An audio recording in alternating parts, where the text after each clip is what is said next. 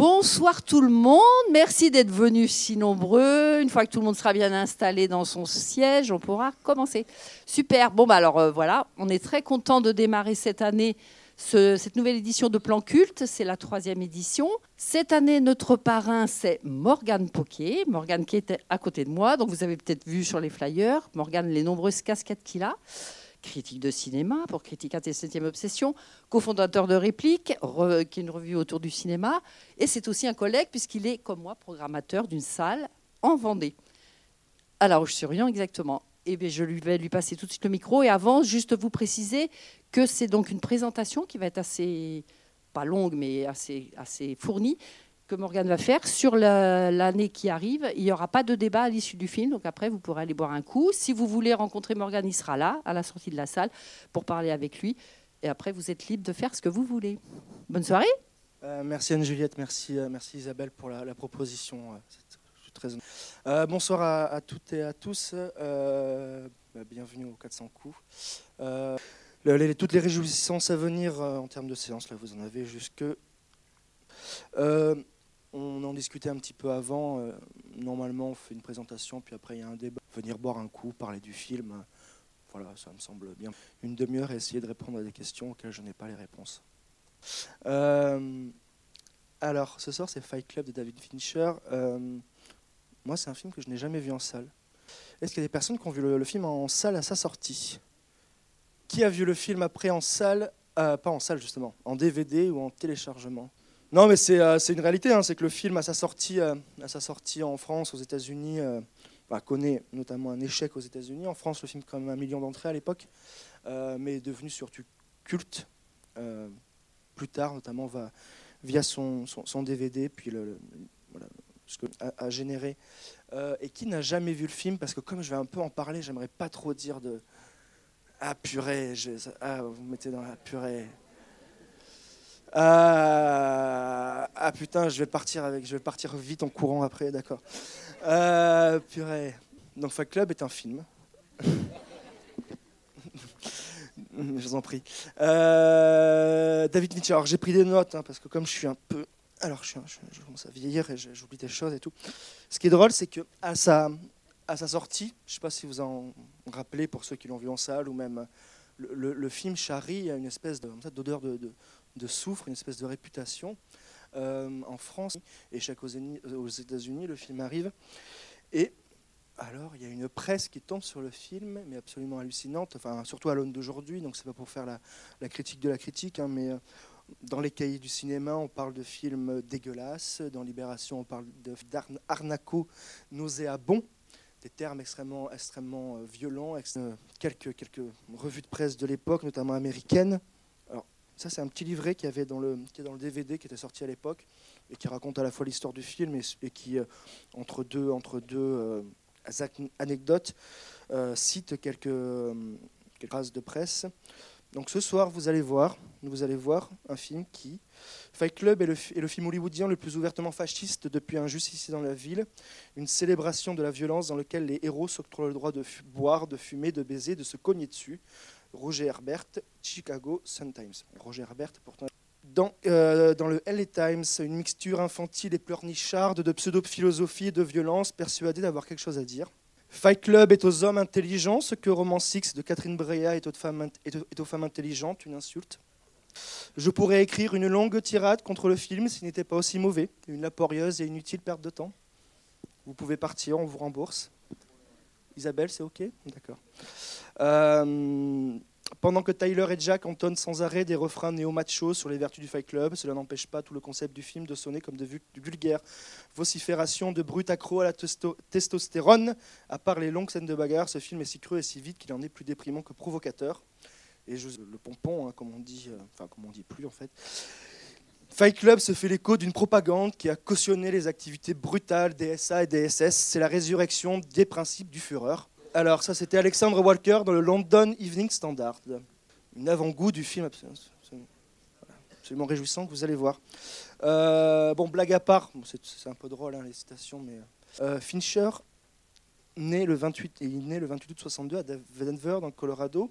Sa mère, ceci explique peut-être quelques, quelques, quelques trucs, est une infirmière. Son père est chef de service dans un, journal qui s'appelle le Lifetime. dès 8 ans, il, il, commence à, tourner des films avec, en 8 mm. Et c'est quelqu'un qui est extrêmement impressionné par les, films de la nouvelle vague d'Hollywood. C'est quelqu'un qui s'est très vite tourné vers, euh, vers l'aspect technique du cinéma. Euh, dès l'âge de 18 ans, il a embauché chez ILM. Donc ILM, c'est une boîte euh, qu'avait créée à l'époque Spielberg, Lucas. Il bosse sur les, il bosse sur les, effets spéciaux entre 18, accède à, l'industrie du cinéma. des lumières et, on, et on, en, on, en reparlera, enfin j'en reparlerai un tout petit peu après. à 22 ans, euh, il, se spécialise dans les, clips et la pub. Fight Club, hein, c'est quelqu'un qui a fait des, clips et des pubs, euh, donc à la fois pour des artistes et pour des marques extrêmement, euh, connues. George Michael, allez faire un tour, allez voir faire un tour sur YouTube. Vous pouvez trouver ces, clips de l'époque qui sont absolument renversants. ça intéressé. Allez voir également ces, publicités hein, pour Nike, pour Pepsi, pour Levis, pour Sony. Fincher commence.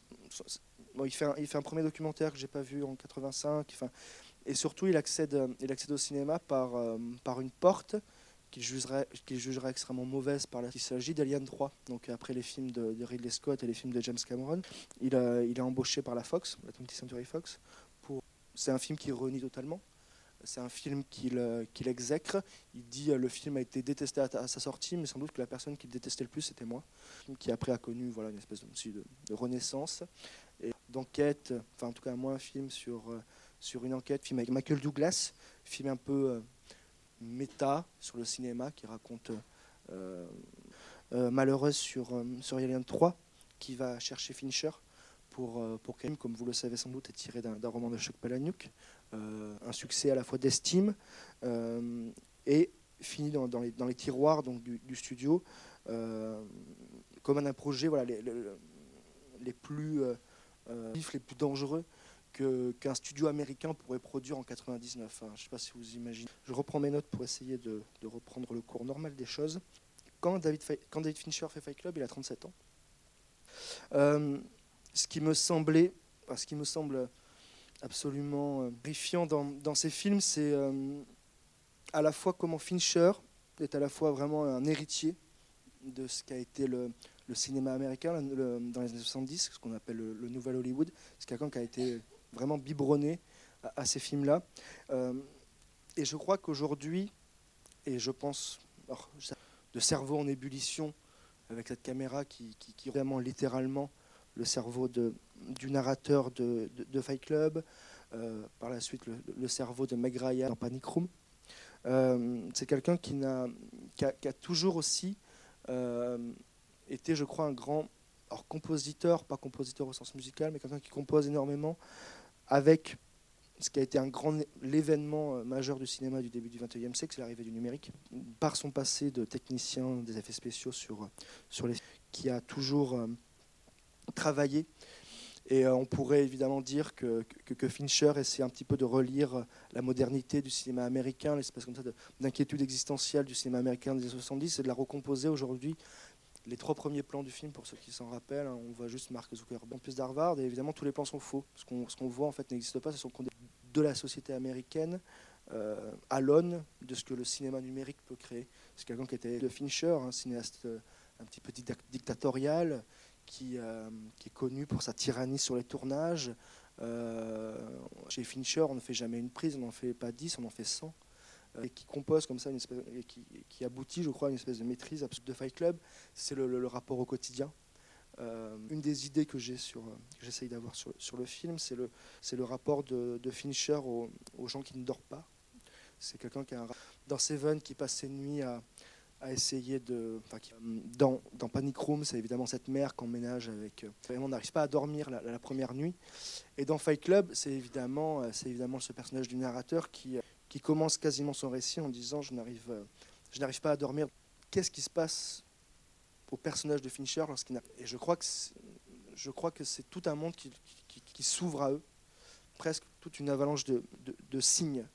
Euh, alors je dis ça un petit peu drôle. Euh, pour ceux qui ont vu le film, vous allez le voir. Le personnage joué donc par Edward Norton, qui est le narrateur du film, hein. le, film ne reste qu'accroché malgré sa, son absence de continuité. De, il y a une scène, euh, il y a une scène qui est très connue et, euh, il est dans son sur la droite de mémoire. les meubles apparaissent et les meubles sont, sont garnis de leur nom, de leur prix, comme si l'appartement, l'espace intime du, personnage devenait une espèce de littéralement d'un appartement témoin. Et, quel, ça révèle que c'est tout un rapport au monde que, le personnage essaie de, retrouver. En tout cas, je crois qu'il y a quelque chose vraiment de chez Fincher et dans ce film-là en particulier, un truc qui est que le, monde aux lois tacites du marché et, euh, à, sa marchandisation, notamment à cause de la mise en circulation des images publicitaires. Euh, je vais essayer de récupérer les notes que je lis absolument pas. Ouais, voilà, ça. Aux insomniaques, le monde, le monde adresse des, signes et, euh, notamment ce que, ce, ce que je crois ce qu'on dit, je crois, jamais de Fight Club, c'est que c'est vraiment une comédie.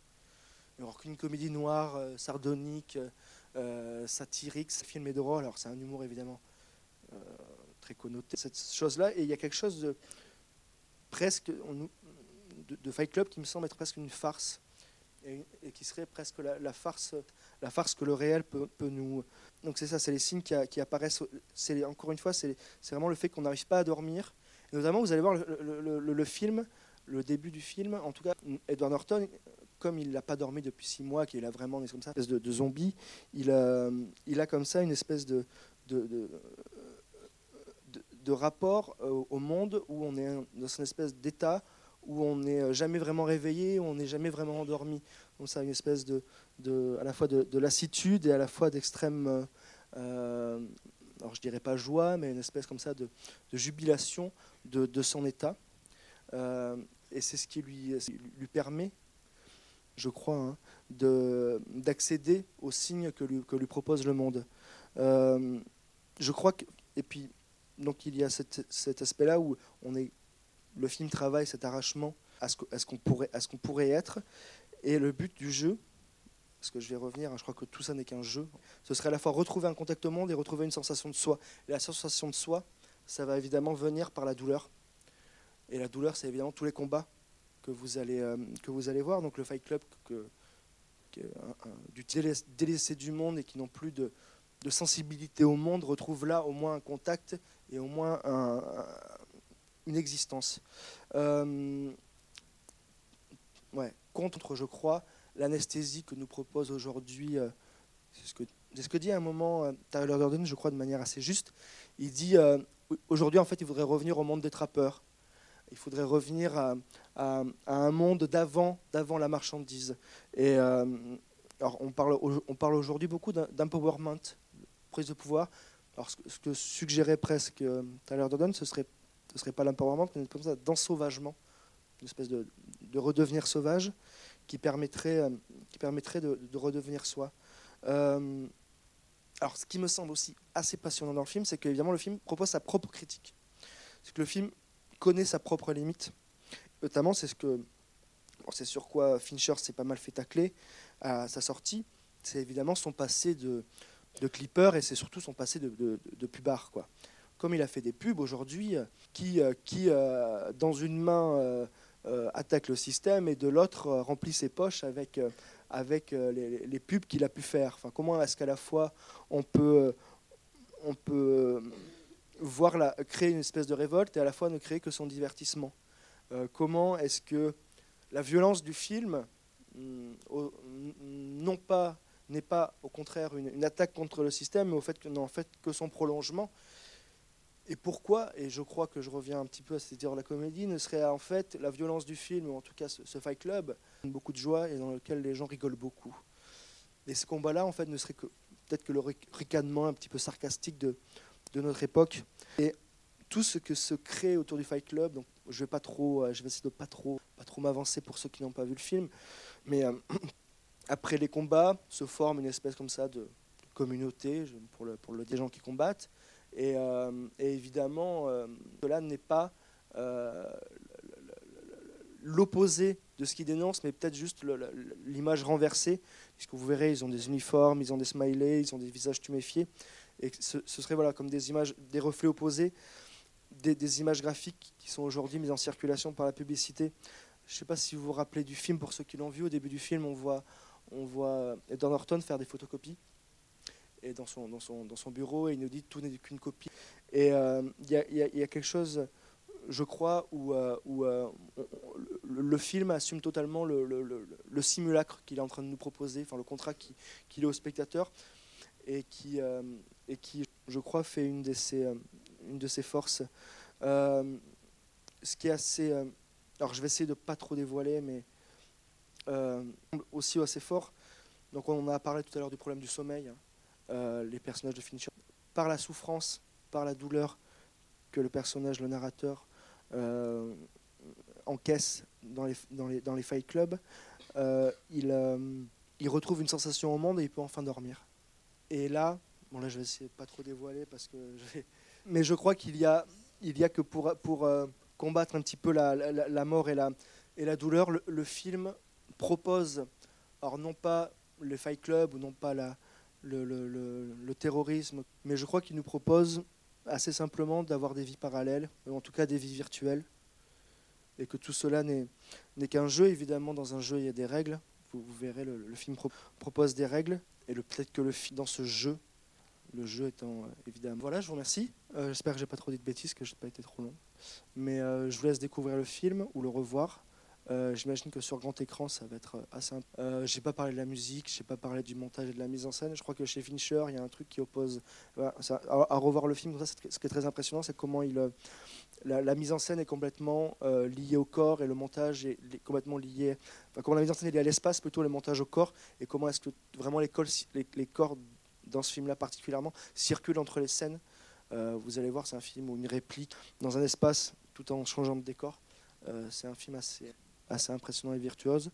Euh, bon, voilà, je vous laisse voir le film et puis encore une fois, à la sortie, on peut, on peut en discuter autour d'une bière. Voilà, je vous remercie. Bonne soirée.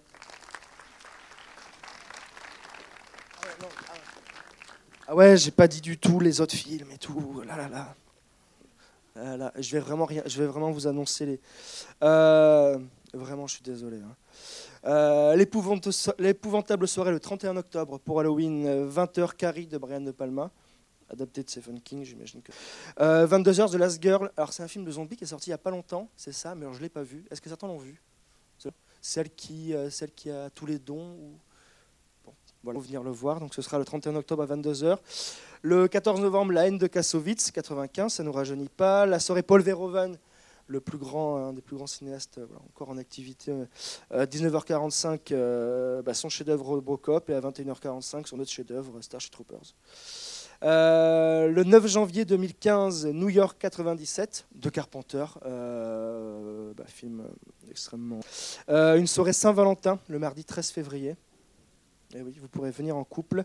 19h45, True Romance de Tony Scott. Euh, scénario de Tarantino pour ceux qui, l'ignorent. Et 22h, Faster Pussycat Kill Kill de Bruce Meyer. 85, film extrêmement drôle. Euh, mardi 13 mars, alors un film de Scorsese qui est assez peu connu, qui s'appelle À tombeau ouvert. Euh, film avec un Nicolas Cage absolument hallucinant et halluciné dans un New York. donc même, même scénariste que Taxi Driver, Paul Schrader qui refait le, coup, le même coup avec Scorsese, mais là voilà, c'est un ambulancier au lieu d'un taximan. Euh, mardi 3 avril, un des chefs-d'œuvre de Clint Eastwood impitoyable. La semaine du cinéma belge, avec évidemment le film le plus belge du monde, c'est arrivé près de chez vous de Rémi Belvaux et André, Bonzel. Et vous finirez le mardi 15 mai avec euh, deux films. Alors je crois que c'est en lien avec la Gay Pride, ce que tu me disais tout à l'heure, Isabelle. 19h45, euh, Priscilla la folle du désert de Stéphanie Lotte 95, qui est récemment ressorti en copie restaurée. Et on finira avec 22, à 22h avec Tangerine de Sean Baker. Sean Baker, jeune cinéaste américain. Euh, Tangerine est sorti il y a deux ans. C'est un film qui est uniquement tourné à l'iPhone, qui est assez impressionnant, avec dans le milieu de, des transsexuels à Chicago, New York, je ne sais plus exactement dans quelle ville américaine. Euh, Sean Baker, par ailleurs, sort un film au mois de décembre qui s'appelle The Florida, Florida Project, qui était à Cannes cette année, qui est très beau. Voilà, vous retrouverez tout ça, puis on se voit à la sortie. Je vous remercie de votre attention. Désolé d'avoir été long.